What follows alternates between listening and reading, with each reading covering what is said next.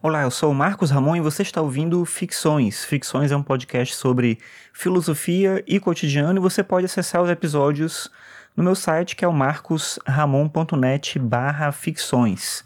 O tema do episódio de hoje é o Arcano 17, que é um livro do André Breton, mas não é para falar sobre a história do livro ou sobre o autor, ou sobre literatura em si, mas para falar sobre o livro mesmo, sobre o objeto que eu estou aqui na minha frente, na minha mão, e como é curioso ainda que a gente tenha agora mais meios para ler livros de outra forma, até de alguma maneira mais eficiente, eu acho isso pelo menos, eu gosto mais do Kindle do que de comprar livros físicos hoje em dia, mas o livro físico ele tem uma característica interessante porque ele traz uma memória, ele traz uma história com ele.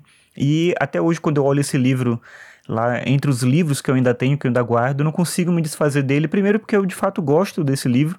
É um livro estranho, é um livro de prosa poética, um livro de um autor surrealista, que é o André Breton. Então, ele não é um livro que você consegue ler como você vai ler um romance, por exemplo, que você quer acompanhar a história. Na verdade, na maior parte do tempo você não entende o que está acontecendo, mas ele tem uma beleza na escrita também por isso.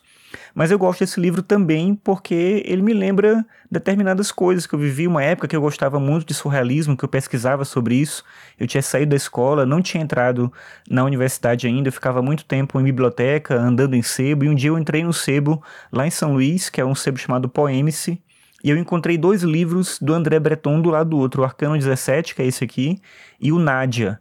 E aí eu comprei os dois livros, eu lembro como eu fiquei feliz naquela época, porque era um momento que era difícil você achar um livro que você queria, você ter contato com determinada coisa. Hoje em dia você acha muita coisa muito fácil na internet. Se não para comprar, você acha também às vezes a reprodução, um livro digitalizado. Naquela época não era tão simples assim. Então era uma felicidade encontrar um livro na biblioteca ou no sebo, como foi esse caso. E eu lembro de ter comprado esses livros, ter ficado obviamente muito feliz, levei para casa, comecei a ler e tudo. E o livro traz ainda uma memória desse dia, desse momento, das coisas que eu vivia naquela época, de como era a minha vida, e é curioso como objeto pode fazer isso. Qualquer objeto, estou falando hoje do Arcano 17, do livro, mas isso vale para qualquer outra coisa. Esse livro, de alguma forma, foi tão importante para mim naquela época que quando eu fui ter um blog para escrever, eu coloquei um nome que era uma referência a esse livro. O Arcano 17 é uma referência a uma carta do tarô, que é a carta As Estrelas, e eu fiz o blog com o título Arcano 5, que é uma outra carta do tarô, no caso, o Hierofante. Mas era uma referência, uma brincadeira com esse livro aqui não quis ser tão óbvio de botar o mesmo título, mas é um livro que ainda me encanta pelo objeto, pela lembrança, pelas coisas. A gente acaba durante a nossa vida tendo que se desfazer de várias coisas que a gente tem e com essas coisas vai parte da nossa memória.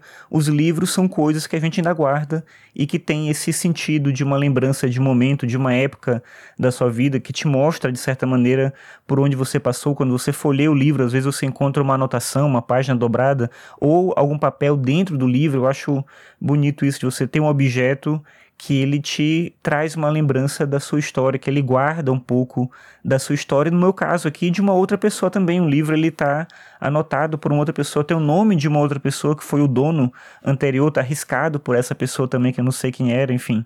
Então, o livro tem essa possibilidade que um livro digital nunca vai ter.